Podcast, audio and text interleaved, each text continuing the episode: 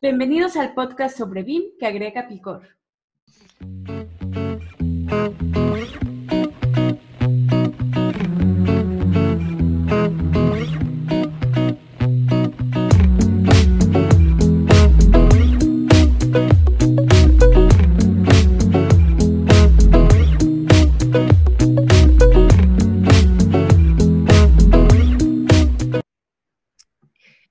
Podcast está vivo gracias a Edificación Virtual desde México y B-Wise BIM desde Chile, quienes ofrecemos soluciones BIM, implementación y consultorías.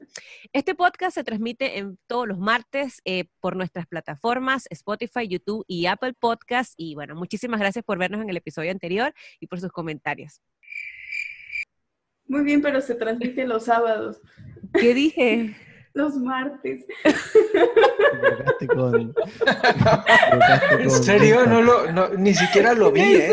Ni siquiera nos está poniendo atención, Carlos. Bueno, ya, no, es que yo, yo estaba viendo a Mari y dije, no, pues lo hace muy bien, la verdad. No me di cuenta que- no sé por qué dije martes. Bueno, querían, querían bloopers, ya hay bloopers, ya hay bloopers. Bienvenidos a BIM con chile y limón, donde pretendemos agregar ese picor del bueno a la industria, siempre buscando enseñar y resolver dudas acerca de BIM y su implementación.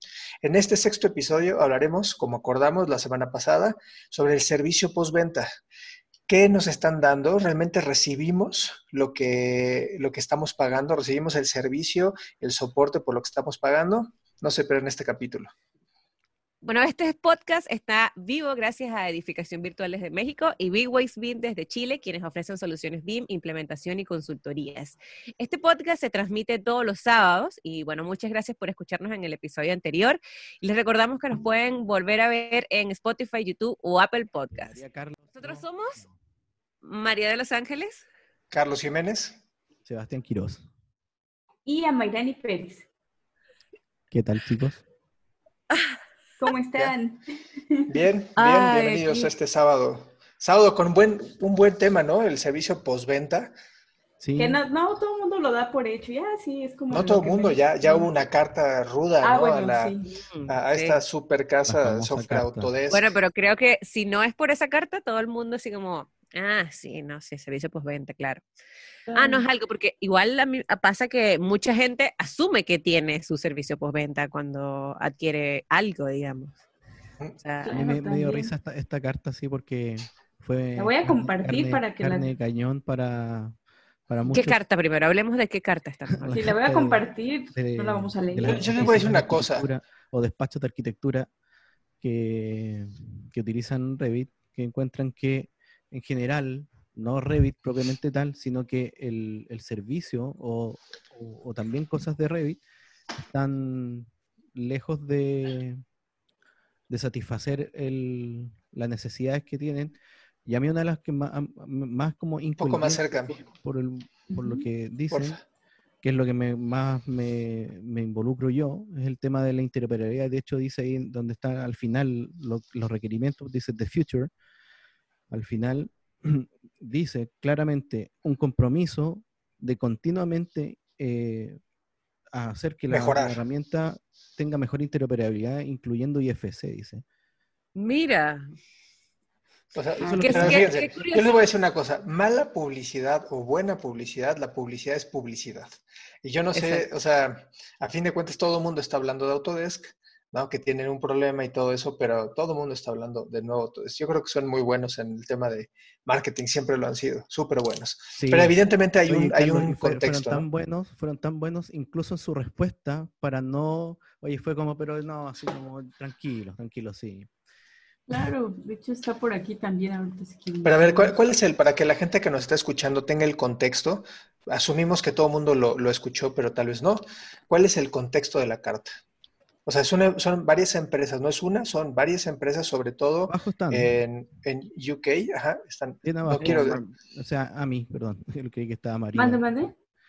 Bien abajo, Ah, aquí están. Sí, sí, pero son empresas Ah. fuertes, ¿no? O sea, son empresas sí, con- justo aquí viene. serias, hecho, pues. Zaha Hadid Architects, Wilkinson Aire Architects, um, Stephen George and Partners.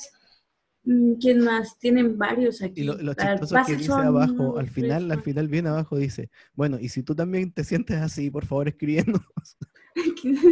18, 18 firmas vienen, eh, eh, son las que firman este documento. pero pero veamos, o sea, en el momento de que esto salió, yo recuerdo, esto fue hace como tres semanas que salió esta carta, que ese día como que fue un media, una media revolución. ¿Por qué? Porque, bueno, siempre las otras marcas de software quizás se hacen valer por las debilidades o problemas que tenga otro software para decir sus, que ellos sí tienen alguna de estas cosas. Y yo me enteré precisamente por, por Graphisoft, porque fue como, nosotros sí tenemos interoperabilidad en IFC. Eso, es lo que yo te dije, que esta carta al final se le prestó, porque créeme que nadie de Autodesk o nadie que le guste eh, así con la camiseta de Revit compartió esta carta. O sea, por favor, aquí esto solamente la compartieron gente de Vectorworks, de Archicad. pero ¿qué tanta razón tiene esto? O sea, realmente...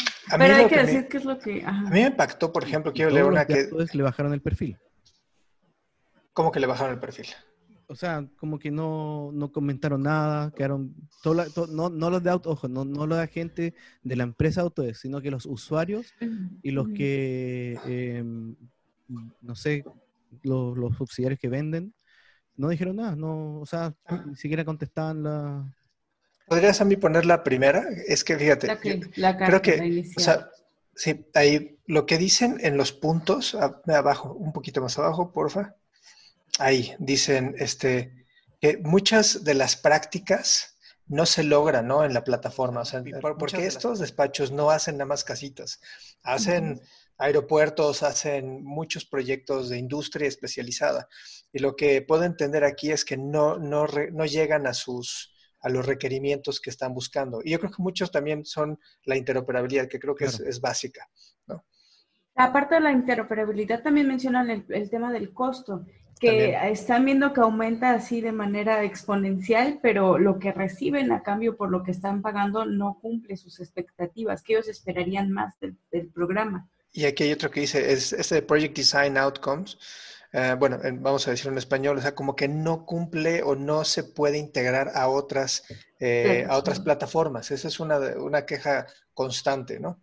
¿Por qué? Porque obviamente hay una estrategia de mantener toda una misma plataforma Autodesk, ¿no? De, en todas las Pero, mira lo, importante, Carlos, que dice, que dice que la interoperabilidad de la, de la, de la información o del dato entre distintas plataformas eh, le piden que que cumpla con eh, estándares internacionales. Claro, claro. Por Básicamente son varias las quejas que tienen, pero aquí hay cuatro puntos que es en lo que resumen qué es lo que están esperando. Uno es el tema de interoperabilidad de IFC. Otro es que se comprometan a construir, este, ¿cómo se llaman? Como que, que sí estén realmente ahí para las firmas cuando los necesitan que si haya empatía, que si haya respeto, ese es como el punto dos. El punto tres es justo lo que hablábamos de los costos, que tengan una estabilidad de costos, porque... Costo-beneficio. Exacto, porque justo nos comentaba María de los Ángeles la, la, sesión pasada, no me acuerdo si lo grabamos o no, pero que hace unos años pasó que les acababa gente de comprar su licencia perpetua y bien irrespetuosamente lo que hizo Autodesk fue como cambiarlos a, un sistema de, de suscripción. Eso fue, perdón, pero eso fue tener poco respeto hacia sus clientes. ¿Qué, pienso yo con todo, con todo esto al final? Es que, o sea, es, algo personal, pero siento que la gente que utiliza Revit se conforma con muy poco. Y lo digo principalmente porque cuando encuentran algo que, que eh, es claramente como hacen más pasos que en otros, lo que pasa es que ellos no tienen, o, la gente que utilizan, no todos, no todos, no, si no me van a pegar en los comentarios, obviamente no se dan no se dan el tiempo de explorar otras plataformas que sí pueden lograrlo eh, porque claro yo he estado yo estoy yo soy usuario de ArchiCAD y de otras plataformas y veo cómo a veces digo pero por qué la gente hace tantas cosas así como no sé duplicar y, hacer tantos clics para hacer algo tantos pasos tantos pasos claro y no, y lo que pasa es que la gente se dice bueno es Revit es así y lo tengo que aceptar nomás no no, no claro. otra. y y aceptan en la carta o sea, el CEO de Autodesk acepta que es, o sea, están tratando de mantener un equilibrio, ¿no? Porque un equilibrio entre todo el, el, desarrollo de sus softwares eh, ante la necesidad que existe en el mercado. Lo que sí también es, la necesidad que tiene el mercado no es la misma que hace seis años. se vuelve, se especializa mucho más, ahora la gente conoce más de BIM y está exigiendo mucho más. Y esto yo creo que la carta, si bien va dirigida a Autodesk, porque lo, que hablábamos la vez pasada es difícil estar en el front, ser el primero, ser el número uno siempre es difícil. ¿no? Y, y esto le puede haber tocado a cualquiera. Yo, yo creo que Autodesk está, no, puede hacer todo bien y no estoy defendiendo a la marca como tal, pero sí creo y me pongo en los zapatos de estar arriba, ser el primero y ser golpeado por los despachos más importantes que son los que utilizan esto, que claro que hay una necesidad súper clara de que Autodesk se convierta en un Open BIM real, no que, no que enclaustre, digamos, sus soluciones a todos los softwares que entran dentro de su gama, porque creo que esa estrategia no está, no es correcta, no es lo que va a, exigir el mundo, sobre todo cuando hay exactamente monopolizar el, digamos, un, un, fragmento de softwares, donde nada más si eres, eres del club, pues funciona bien, si no eres del club, no funciona muy bien. Entonces creo que esa es una estrategia en contra de los estándares internacionales y creo que hay una autocrítica pues muy clara y, y con muy, muy buen argumento. Pero lo que voy es, o sea, están en eso, están trabajando, o sea, la respuesta a mí me gustó porque estamos trabajando en eso. No sé si lo vayan a hacer o no, yo creo que sí, porque pues Auto es una empresa seria, pero a fin de cuentas, les digo, es difícil estar en el puntero porque son los primeros que van a recibir las críticas. Yo imagínense si hubiera estado otro software que no tiene esta, esta fuerza para responder, ¿no? No sé. No sé. Estos fueron 18 grandes oficinas del mundo que usan este software. Que usan este software y que, se, que sacaron esta carta. Pero ¿cuántas oficinas hay que no tienen la suficiente voz como estas 18 oficinas para poder comentar esto y que quizás tienen mucho tiempo también en esto, pero bueno, no, es que también eso es lo que pasa, de que hay mucha gente que se queja de una plataforma, pero no se da el tiempo de quizás voy a ver otra plataforma por muchas cosas, porque ya tienen implementado esto, porque ya tienen un tipo de trabajo que ya tienen implementado, y qué más, tengo que aceptar esto. No, no, sí, sí, y yo no hago nada reclamando porque no me van a prestar atención. Yo no voy a cambiar el software de la noche a la mañana, eso obviamente es, claro, no se puede. Lo otro, lo otro que sí quería nombrar es que, en, entre comillas, como en defensa de esto, yo encuentro que sí, Revit es más que un software de arquitectura, eso lo tenemos claro, por lo tanto tiene muchas aristas por las cuales empezar el, eh, tomar el desarrollo del, software. Es un software, la verdad es que entre comillas son tres softwares, son un software de estructura, un software de instalaciones y un software de diseño que se podría prestar para arquitectura o para eh, diseño de infraestructura. Entonces, lamentablemente, y ahí es donde está un poquito también mi crítica, que trata de abarcar demasiado quizá y no, le cuesta enfocarse en, un punto y claro, como tiene tantos customers o tantos personajes que ocupan su software, que son de instalaciones, que son de infraestructura, que son de arquitectura, que son de estructura, entonces obviamente no vas a poder darles a todos. Tienen que luchar en cómo distribuir esa... y yo creo que el, más el desmedro que ha estado último tiempo, o sea, es la, la, oficina de arquitectura, obviamente, porque yo en, en lo que conozco Revit, versus lo que conozco eh, ArchiCAD o, u otros, otras soluciones, eh, yo he visto, por ejemplo, ArchiCAD en sus últimas cinco o tres o cuatro actualizaciones que ha tenido, le ha hecho muchas mejoras a muchas herramientas eh, y ya, ya, ya puesto un nivel muy alto en cuanto al tema de la información de, de esto y obviamente la interoperabilidad, por lo tanto, eh, puedo entender que, se enfocan mucho mejor en, las cosas. Y obviamente, eh, no sé, la otra vez veía un, post, un meme en realidad, eh, de un meme de, lo hubiera puesto aquí, pero no sé, decía, pude realizar una escalera en Revit. Y salió Super ah. Saiyajin. Eso nomás. Pues. Entonces, como que encuentro que la verdad es que es difícil, es muy difícil para una empresa darles, de, darles un, un gran regalo a todos por, todas las entregas que hacen. Sí, a mí algo que me gustó de la carta en la, respuesta es, o sea, que están tratando, obviamente, Revit de, lo que de lo que hablaban es, o sea, no nada más se dedica a la parte de diseño, diseño, o sea, sino que engloban un montón de cosas, entonces toda su industria es muy grande, muy variada y tienen que atender cada una de estas y obviamente el ancho de banda que le incluyen pues a cada uno de estos, pues seguramente, no, a lo mejor en arquitectura no, no, no hice un avance extraordinario, no lo sé. En otras cosas sí. En otras cosas sí, y si ven, eh, algo que les digo, que lo que me gustó es, publican el roadmap de desarrollo de producto, ¿no? Donde ahí están involucrados un chorro de, desde carreteras, desde, o sea, ahí está en su roadmap, es este, en su blog.autodesk.com, diagonal Revit, diagonal category, diagonal roadmap, ¿sí? No está tan difícil, ahí está. Y ahí explica lo que van a hacer, hacia dónde se van a dirigir en los siguientes años.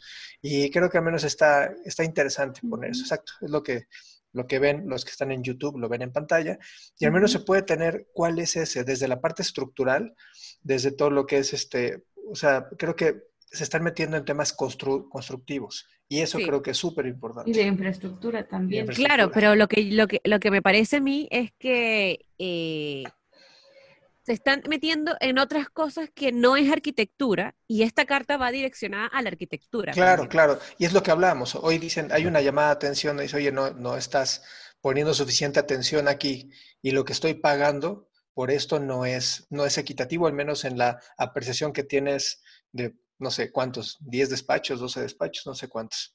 Claro, o sea, mira, yo creo que, mm, que esta carta dio marketing mucho más Autodesk.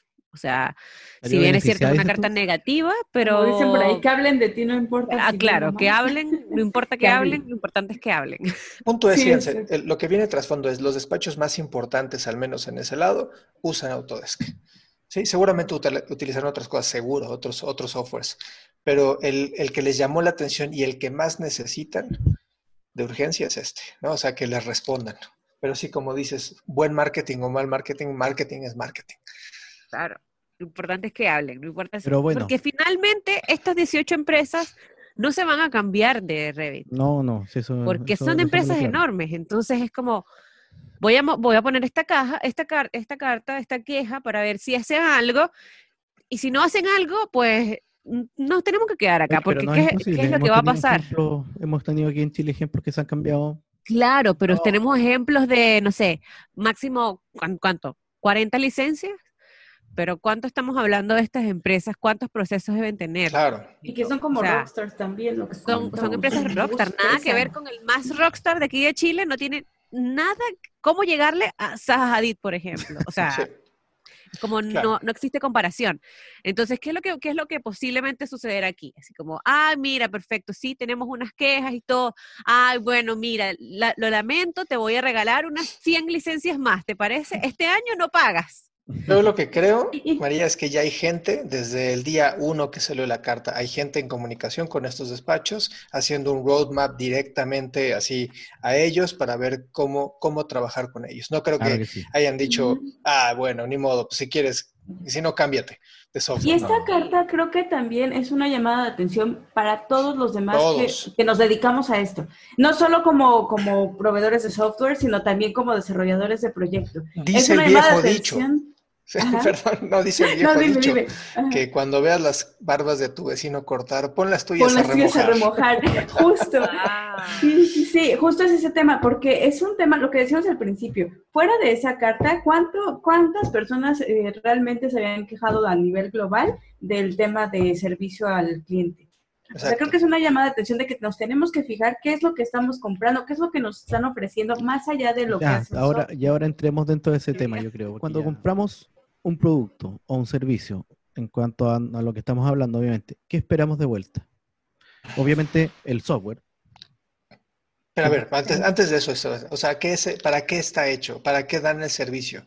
Y yo lo quiero ver desde un punto de vista frío, que es el negocio, que es el negocio a largo plazo. Es obviamente retener al cliente.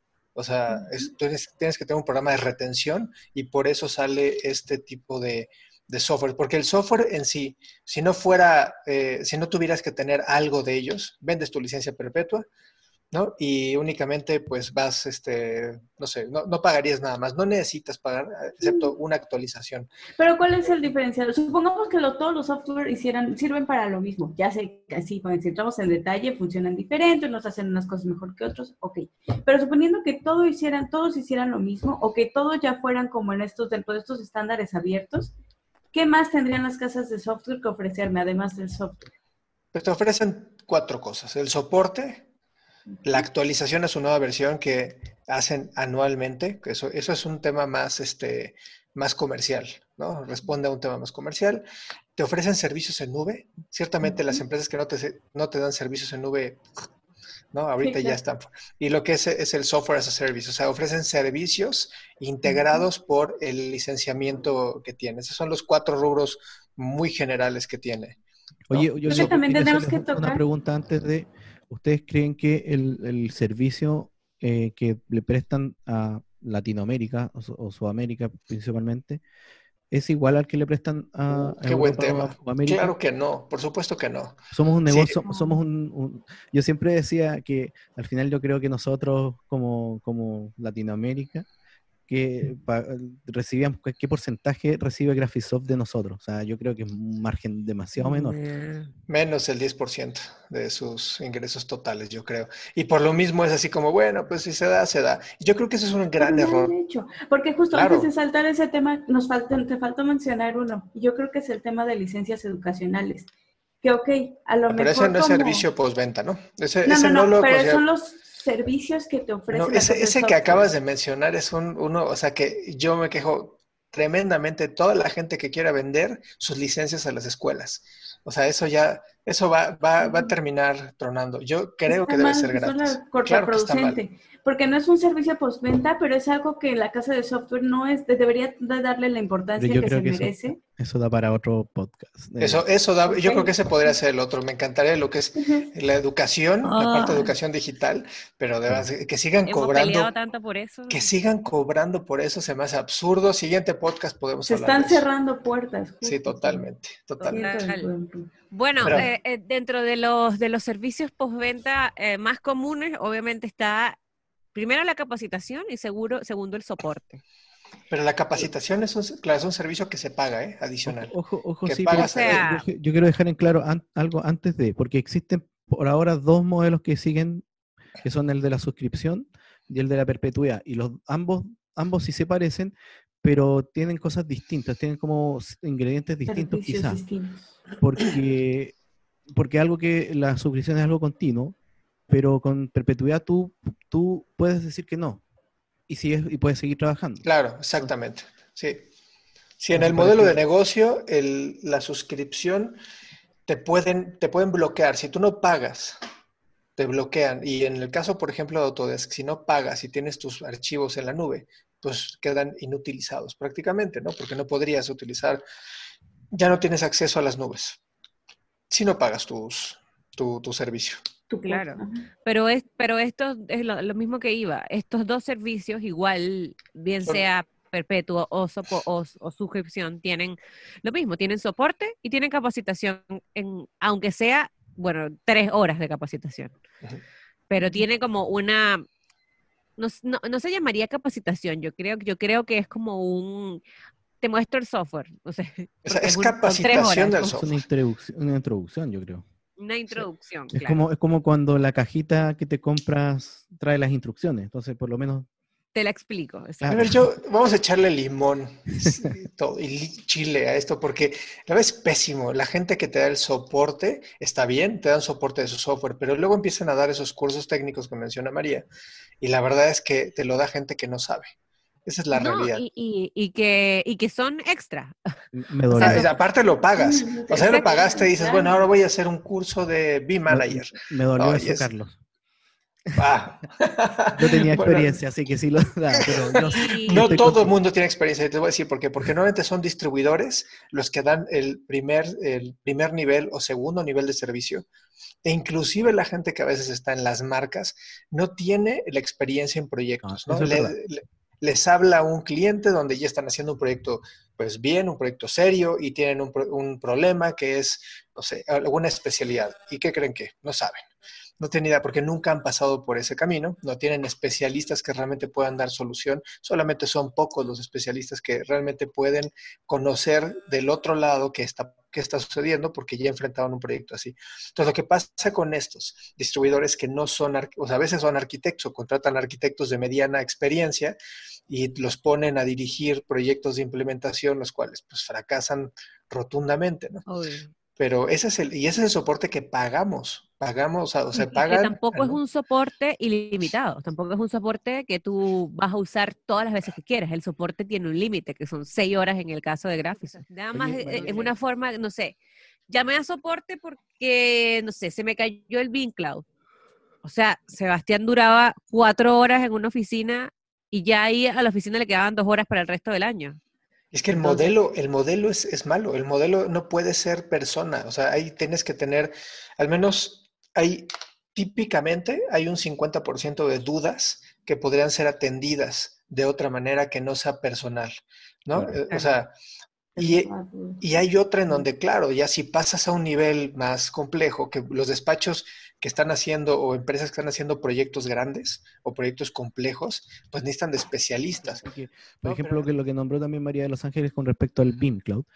Lamentablemente yo cuando llegaba al, despacho me decían, eh, oye, BIM Cloud no sirve, BIM Cloud se me cae, y después iba yo y era un problema entre TI, por ejemplo. Claro. claro o también incluso de que no tenían un BIM manager, no, no, no un BIM manager, pero no tenían un, un, un, manager TI, por decirlo así, que supiera cómo funcionara BIM Cloud, porque no puede, yo no sé dónde está el límite entre que tú puedes depender de la marca o del servicio que te pueden prestar versus lo que tú también tienes que poner de tu parte para que, para que tu, tu proyecto funcione. Sí, eso también pasa. De los que ustedes conocen, ¿qué, qué gerente BIM, este, gente que esté atrás del servicio de soporte técnico, conocen de TI.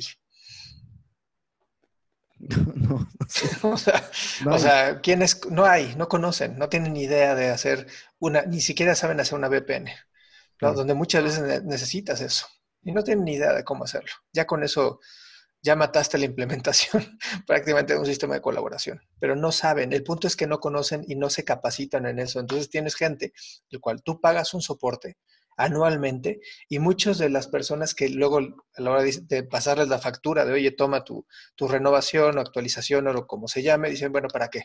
¿Cómo para qué es esto? Eso es lo que, claro. eso es lo que quería preguntar a la María. ¿Cuántas personas por ejemplo, ¿cómo, te costaba a ti? Eh, yo sé que al final lo traté de vender yo, pero el SSA, ¿cuánto te costaba vender y por qué te decían que no, por ejemplo?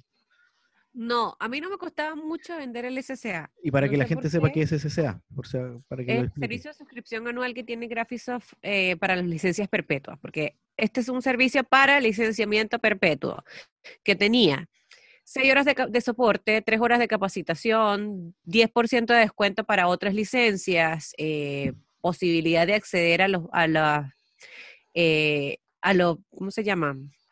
A los seminarios que uno haría solamente para clientes. Y era muy importante esto, que creo que era lo más importante, la recuperación de la llave.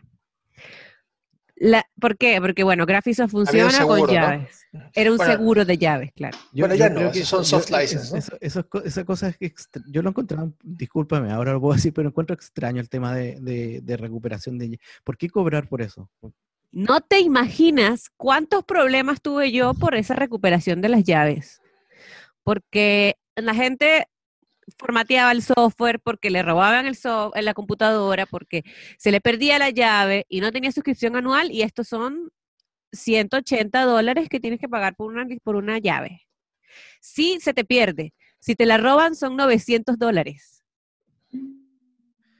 O sea, entonces la gente era como, pero es, ridículo, ¿no? Es ridículo. Me robaron la computadora.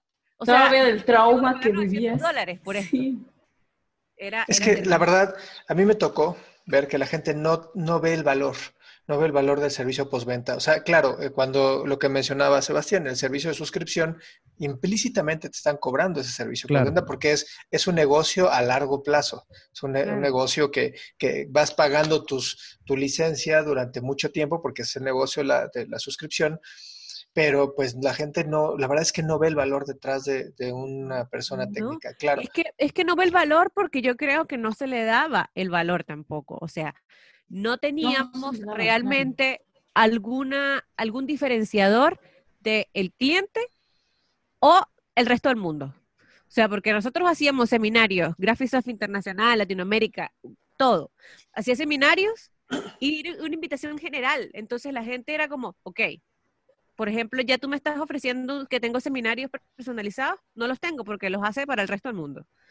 Ok, la, siguiente versión, que será un gancho siempre, era como, ya, perfecto, si tú no vas a actualizar este año, pues el año que viene te va a salir tres veces más caro si tú quieres actualizar. Entonces, es siempre este sale más económico actualizar todos los años. Ah, ok. Perfecto, pero si la siguiente versión trae algo que yo no utilizo, o si, o si, o si tengo, no sé, si mi, si mi oficina era de 40 usuarios y, y, yo no me voy a cambiar año a año de versión. Eso era lo que, me, por ejemplo, a mí me decían grandes oficinas acá. Pero mira, o sea, nosotros estamos, no sé, en la versión 23 y mira, yo sigo en la 20. ¿Por qué? Porque yo no voy a cambiarme porque es un proceso demasiado grande. O sea, yo me, yo me cambio cada cuatro años. Eso era algunas cosas que me decían los clientes en tres años. O lo otro era, eh, no, si las capacitaciones que yo necesito como oficina no están al nivel que ustedes están ofreciendo las capacitaciones. Eso era otra cosa. No sé, yo necesito, la, la, empresa que necesitaba una capacitación de, no sé, algo demasiado específico eh, que no se tenía, porque si no, yo lo tenía que pedir Hungría y era, si la gente no sabe hablar inglés, ¿qué hace? Ah, no, no puedo recibir la capacitación. Entonces, había algunas cosas que uno tenía que, bueno, en ese caso, Sebastián, mira, vas a tener que tú hacer la capacitación, recibes aquella capacitación, traduces todo y se la haces a esta gente. Pero, pero es algo que es un desgaste de tiempo, que finalmente no le estábamos, o sea, no le estábamos entregando todo al cliente y le estábamos siempre cobrando. Nosotros igual tratábamos acá de, de siempre sacar nuevas cosas, hicimos unas cosas que eran como que eran cursos que hacíamos eh, mensualmente, que eran gratis nada más para la gente que tuviera SCA, que lo hicimos como por ocho meses porque después ya dejamos de hacerlo, dejamos de trabajar ahí, pues.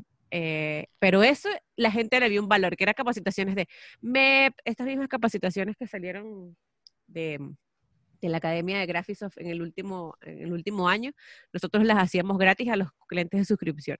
Y eso le, veía, le veían un valor, porque yo cuando vendía el SCA le sacaba la cuenta, mira, entonces tú tienes 12 cursos, que estos 12 cursos te, te cuestan tanto, y entonces tú solamente vas a pagar 630 dólares, así que mira, te vale la pena, pues.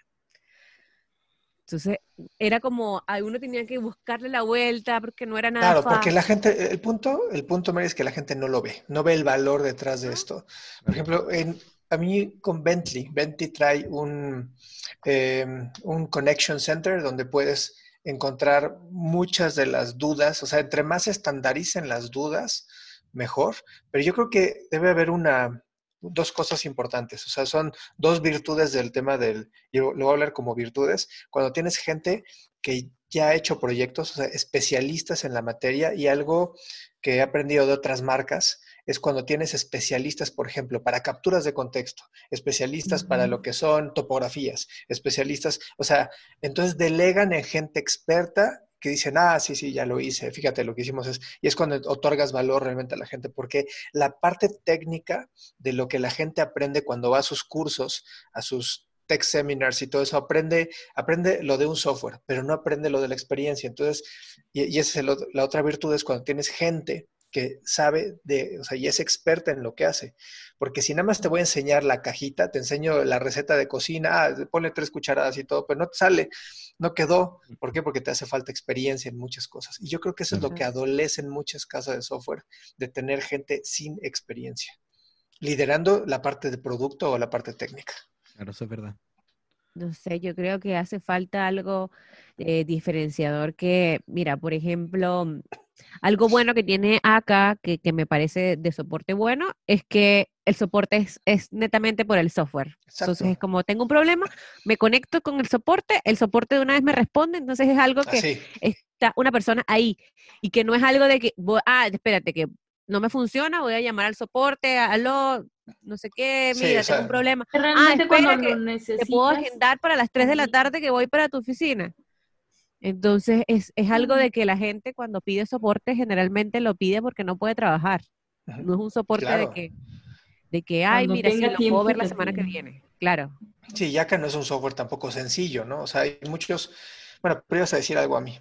Ah, pues de hecho, de hecho acá tiene también su, su parte de capacitación, la tiene pregrabada. O sea, como que no gastan, saben cómo invertir esa a su personal, ¿no? A lo mejor no necesitan tanto personal, sino saber qué sí puede ser pregrabado, qué sí puede ser algo como automático y qué no, como lo que comenta María de Los Ángeles. En el momento en el que yo necesito, sí va a haber alguien respondiéndome. En cambio, en el momento de, capacitarme, no necesito que esté ahí alguien presencial, sino necesito tener realmente una guía que me va a ayudar a, poder empezar a dibujar, a proyectar. Lo que es que la gente o sea, creo que los que están liderando los equipos creen que es lo mismo hacer hospitales que hacer casas. ¿no? Que hacer carreteras, que hacer casas, ¿no? Que hacer este, industria especializada en proyectos que, no sé, que centros comerciales. Cada uno es súper distinto y como no tienes el experto en cada una de esas ramas, pues te va, te va a llegar un tipo diciendo que hace casitas y cuando estás haciendo un centro comercial o un proyecto, no sé, un centro de distribución o algo así, te dice, oye, pero ¿cómo le hago? No, no pues es que ya, o sea, ya, ya, e, ese servicio postventa es el más fuerte porque entonces no puedes avanzar.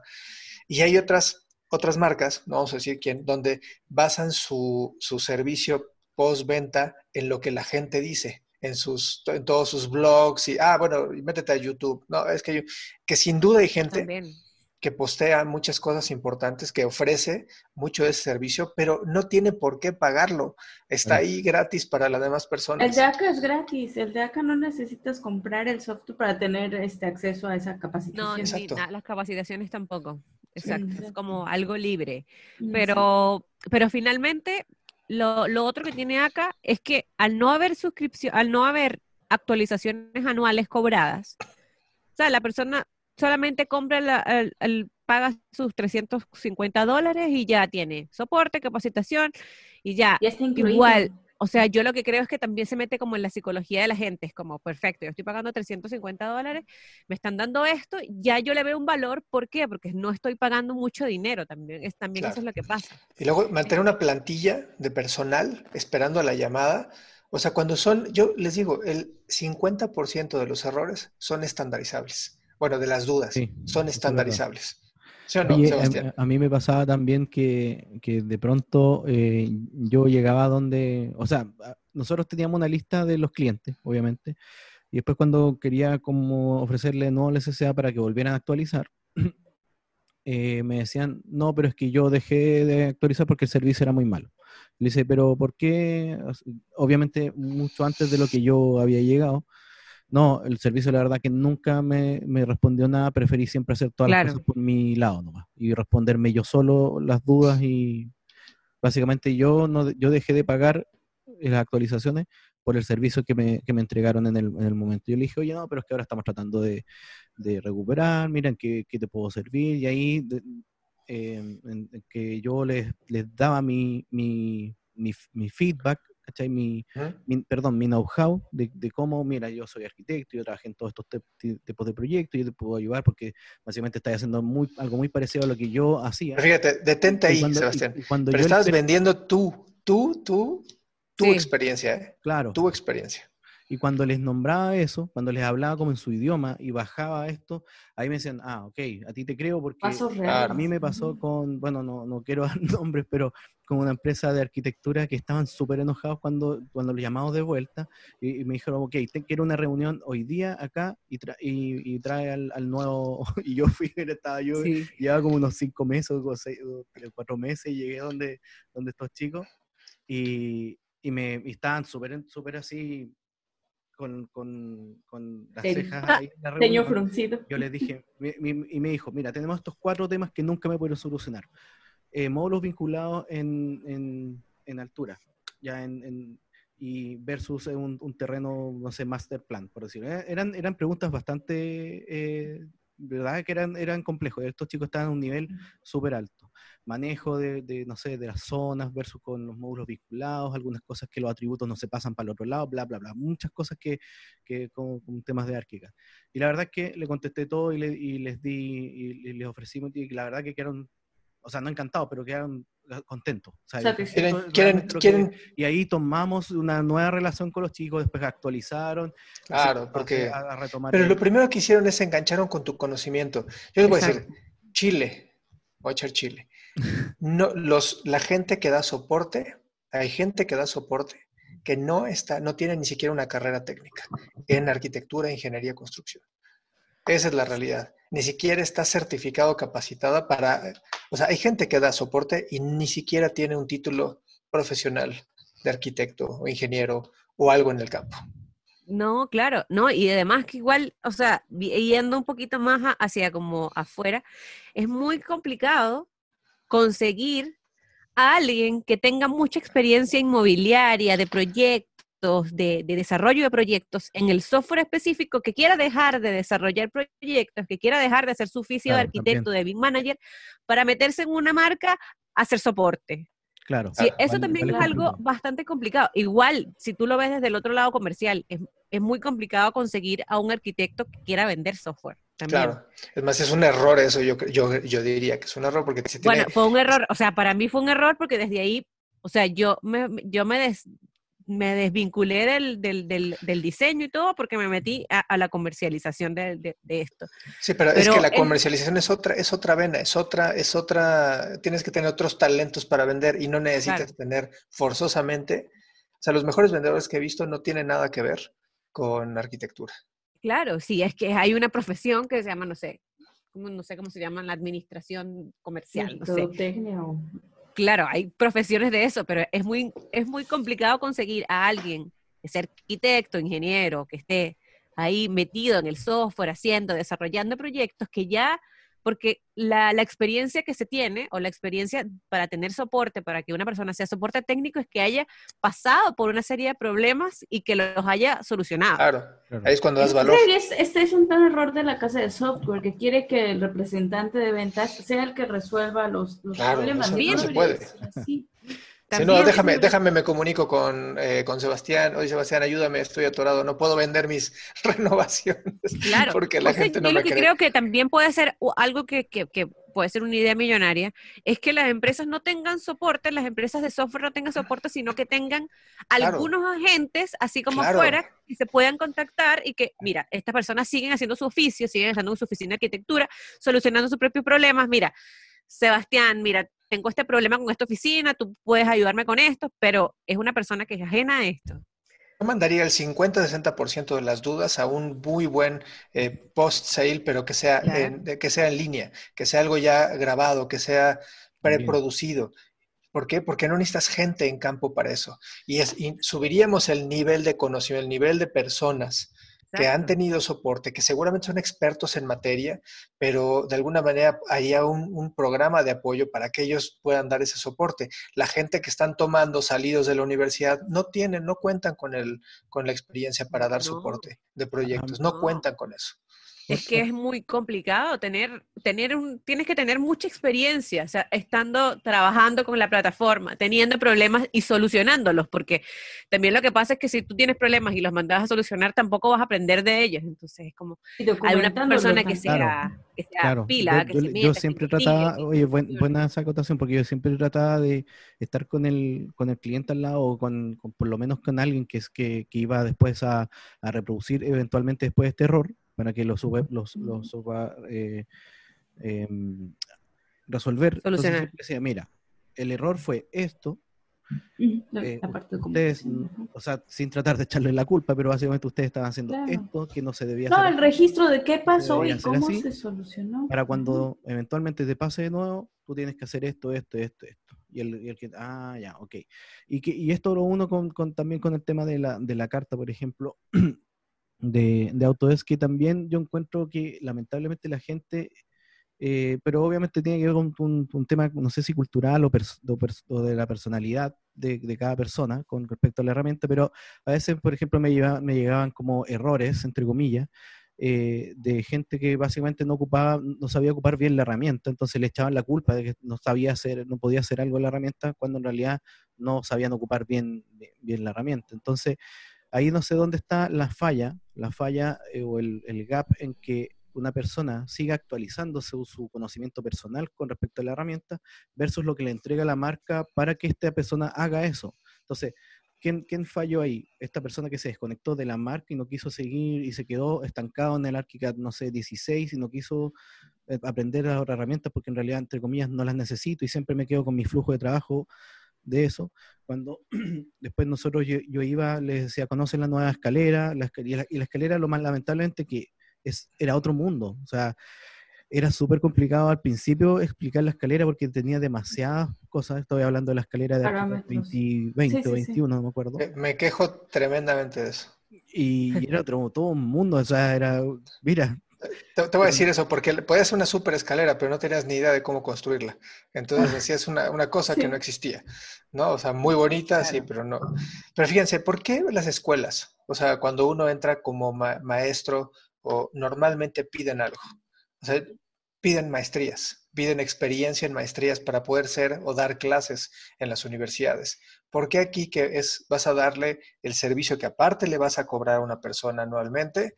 ¿sí? No exigen que los, los profesores que te van a dar tengan cierto nivel. Yo creo que el nivel es bajísimo, bajísimo, no tiene nivel no tiene nivel la gente que te da soporte. Hay unos que sí, evidentemente, no todos, pero realmente son pocos los que te dan un buen nivel. ¿Por qué? Porque no conocen. Conocen los software y se actualizan en sus seminarios tecnológicos, y, pero realmente la gente que sabe está fuera y no está en las casas de software. Así es. ¿no? Con... Claro.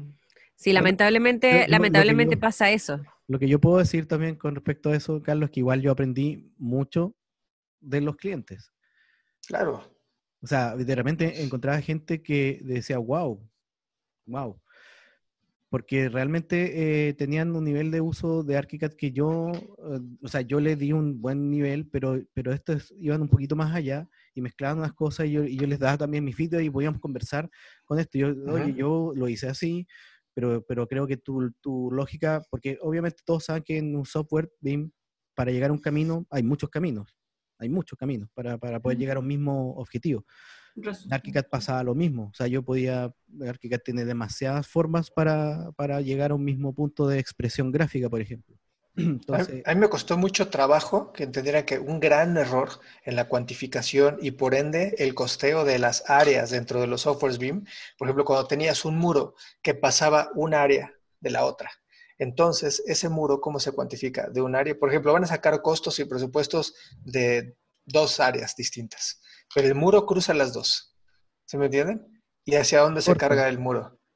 ¿Y hacia dónde va? ¿Dónde lo cuantificas? ¿De un lado o del otro? Ese es un gran problema y la gente no entendía porque no sabían de presupuestos, no sabían de catálogos, no sabían de nada de eso les costó mucho trabajo y sigue el problema, ese problema no se ha solucionado. Entonces, cuando quieres sacar presupuestos por área, pues fíjate que te salen mal. Claro. por, eso. Entonces, la gente carece mucho de ese conocimiento. Bueno, entonces, eh, para ir resumiendo, ¿qué, esperamos nosotros entonces de, un software o qué, la gente tiene que, exigir versus lo que, que debería entregar en la marca y por qué las marcas están fallando también? Yo no pagaría si yo pediría el currículum de la gente que te está dando. Yo sí quisiera saber quién es ese experto. Así de tajante. Quiero saber que el que por el que estoy pagando tiene un conocimiento que me puede dar. No, verdad. Otro, otro que subiría el nivel hacia la parte tecnológica, hacia el TI, porque muchas veces no saben. A nosotros, María, nosotros si nos preguntaron alguna vez quién va a venir a darme las clases y cuál es su currículum. Sí. Sí, o sea, yo una vez tuve un problema porque la persona que estaba antes de, soporte de, del, antes de que llegara Sebastián era constructor. Entonces, me, en oficinas que se quejaban por eso. Era como, ¿cómo si yo soy una oficina de arquitectura me va a venir a dar una clase un constructor? Bueno, yo también creo que está mal eso, porque el constructor sabe, sabe construir. Pero era como, imagínate, era como lidiar, porque yo no le podía decir a ellos así como, bueno, pero sí, problema, de los problema con eso sino eh, eh, iba como a, y lo que lo peor es que era una oficina, o sea que no me importa si esta oficina me escucha, fue una oficina pirata por siempre. de, de, de, técnico o profesional, ya ahí tú puedes quizás, o sea, no cuestionarlo, encuentro que no debería ser cuestionable, pero sí en la experiencia que tiene. La experiencia, sí, sobre todo más que los títulos que pudieran tener eso, la experiencia. La experiencia, También digo, yo títulos, pero si no Claro, yo pediría una reunión, así como, perfecto, ah, conversemos sobre, sobre este servicio, pero necesito una reunión con eh, la persona que va a estar en soporte y que sea una reunión donde estén las personas que más saben de la oficina, como las personas que más utilizan, las personas que cotidianamente tienen más problemas y se le hagan preguntas a esta persona a ver si, si realmente va contra, contra lo que nosotros necesitamos, porque yo creo que la posventa, lo más importante es el soporte técnico. O sea, es muy complicado conseguir soporte en YouTube. O sea, conseguir un error y la resolución de un error, o sea, una persona perfecto lo puede hacer, ok, pero... Sí, conoces la parte técnica, pero no resuelves la parte que no es la, no es la técnica. O sea, es, por ejemplo, hay cosas o especialidades que no se pueden resolver en YouTube, o sea, no las encuentras. ¿no? O sea... los, problemas son súper puntuales también, no son problemas que son generales, no es como, ay, mira, tengo un problema que voy a mandarle un IFC a la oficina de no sé qué y tengo un problema que no se ven las vigas, no sé. Exacto, no, son problemas así. No, y yo creo que también no hay que menospreciar los otros rubros. Sí, el soporte técnico, como dices María, de los empleados es muy importante, pero yo creo que no hay que menospreciar el tema de seguridad, el tema de nubes, el tema de, este, ¿cómo se llama?, interoperabilidad, porque al final del día Carlos lo ha dicho varias veces y lo vuelvo a repetir aquí, yo creo que hacia allá va todo hacia un punto en el que lo que te van a ofrecer las casas de software, lo que va a aportar más valor, es eso. Es que me ofreces además del software. A lo mejor el software en algún punto ya no va a tener tanto valor monetario como lo va a tener todos esos servicios extras. Sí, muchas veces pues, hazlo tú, ¿no? O sea, o sea el, servicio en nube, va a ser, va a cobrar mucha relevancia porque vas a eliminar el factor persona, que es tristemente el factor persona, que es el que te ayudaba a hacerlo, y ahora la nube lo va a hacer. ¿no? Va a ser, y claro, hay gente experta detrás de esa nube. Este, no sé si estoy dándome a entender, pero por ejemplo, si mucho lo, ya, ya Autodesk hace servicios en nube, ¿no? Y no lo renderices tú, mándalo a renderizar. Ah, perfecto, ¿no? Ya está. Hay muchas cosas, servicios que se van a dar así. Y que no vas a poder piratear como el software. exacto, pero, al menos, de verdad, tu 50-60% de tu, de tu servicio postventa básico podrías hacerlo en Internet. Y no hables, por favor, para cobrarle a una persona si ni siquiera le has preguntado cómo le ha ido en su implementación, cuáles son sus necesidades básicas, este, porque lo que hacen, y, es, y esa es la queja de la gran mayoría, me habla para que cobrarme o para, sí, para cobrar, nada más. ese es el servicio principal. Claro, claro, pero...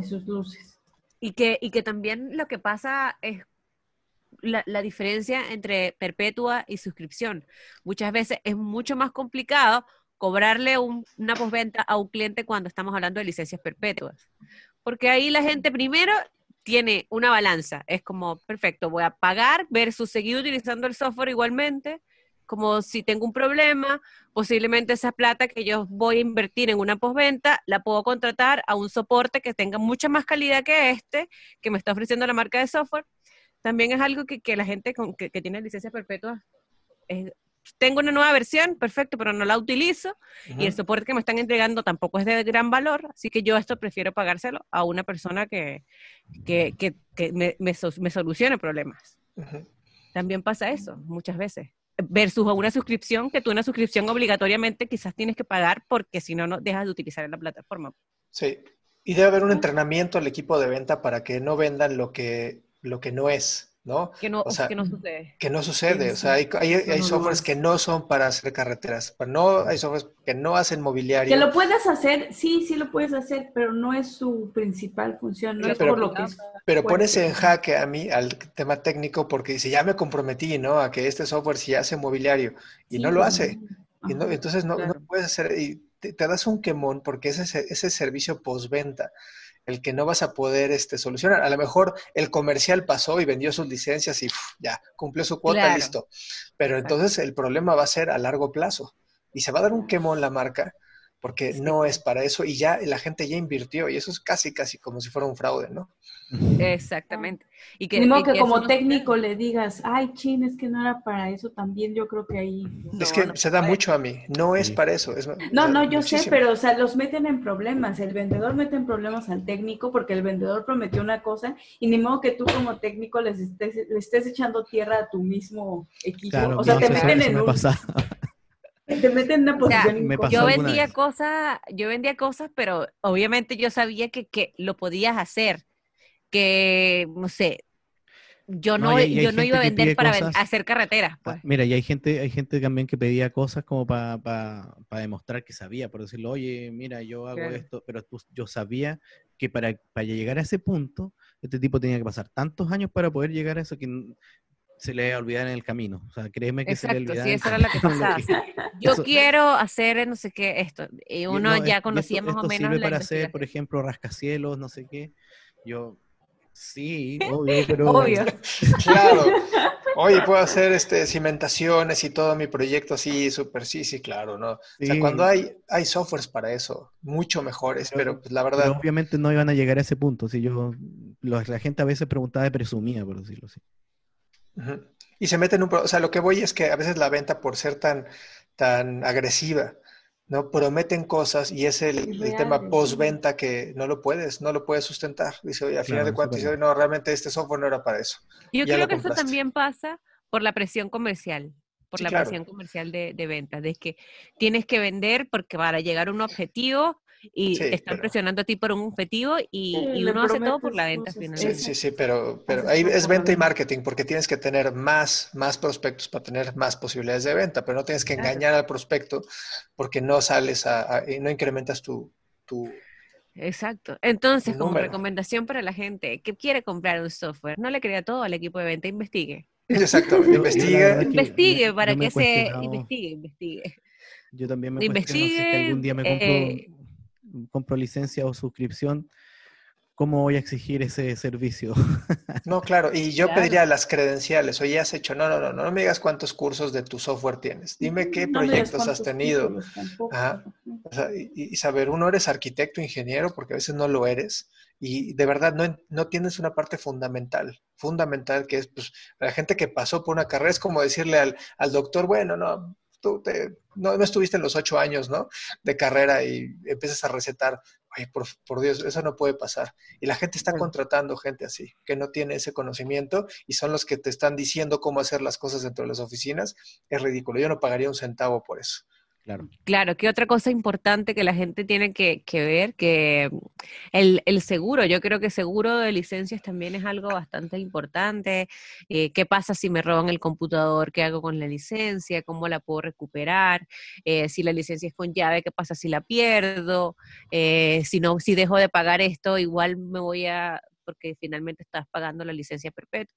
Creo que hay algunos, algunos puntos importantes que la gente tiene que tomar en cuenta al momento de, tener, de querer comprar un postventa o de querer pagar un servicio. Alguna vez, Carlos, alguna vez también llamó, llamó un pirata, pero pidiendo si es que pidiendo soporte.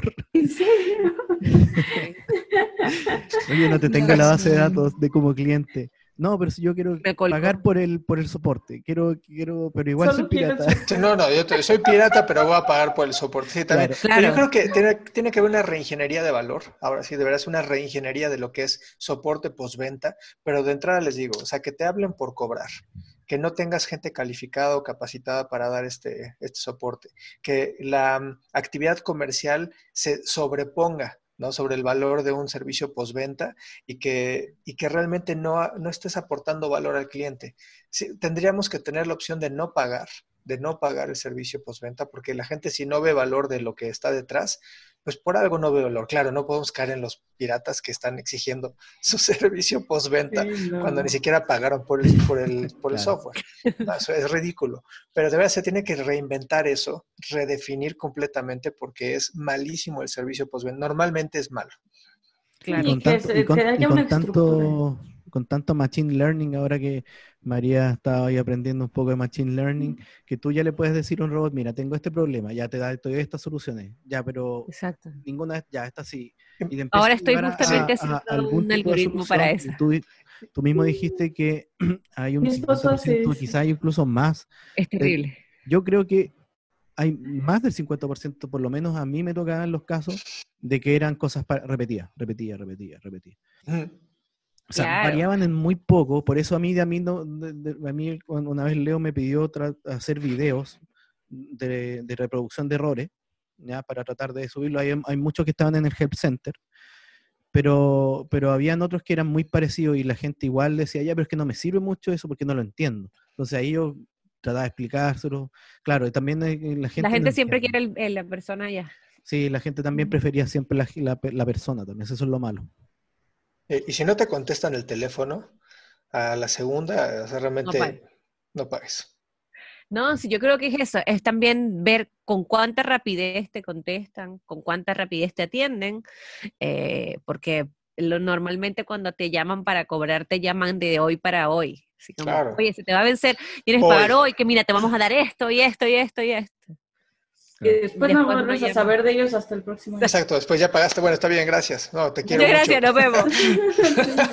no, sí, sí, yo creo que eh, contar esas cosas y, llevándolo un poco a la carta como para hacer una, como un, cierre, conclusión de todo esto, creo que muchas de las cosas que yo, yo no sé cómo es el soporte de, de, de Revit en, en, Europa, pero supongo que es mucho más avanzado que el que está aquí en Latinoamérica, aquí en Chile. El soporte no es tan, o sea, hay muchas empresas que, que venden Revit, pero quizás no se ponen, no hay un buen soporte de, de Autodesk. Eh, con, con, Carlos estamos conversando que en Carlos, eh, en México, perdón, sí hay un buen soporte de, de Autodesk. hay, hay, varios, pero es que delegan en varios despachos que ayudan y esos despachos como hacen proyectos, les ayudan a otras personas a, a, a solucionar sus, pues, las dudas que tienen, pero es gente que sabe. Entonces, el nivel es, muchas veces distinto.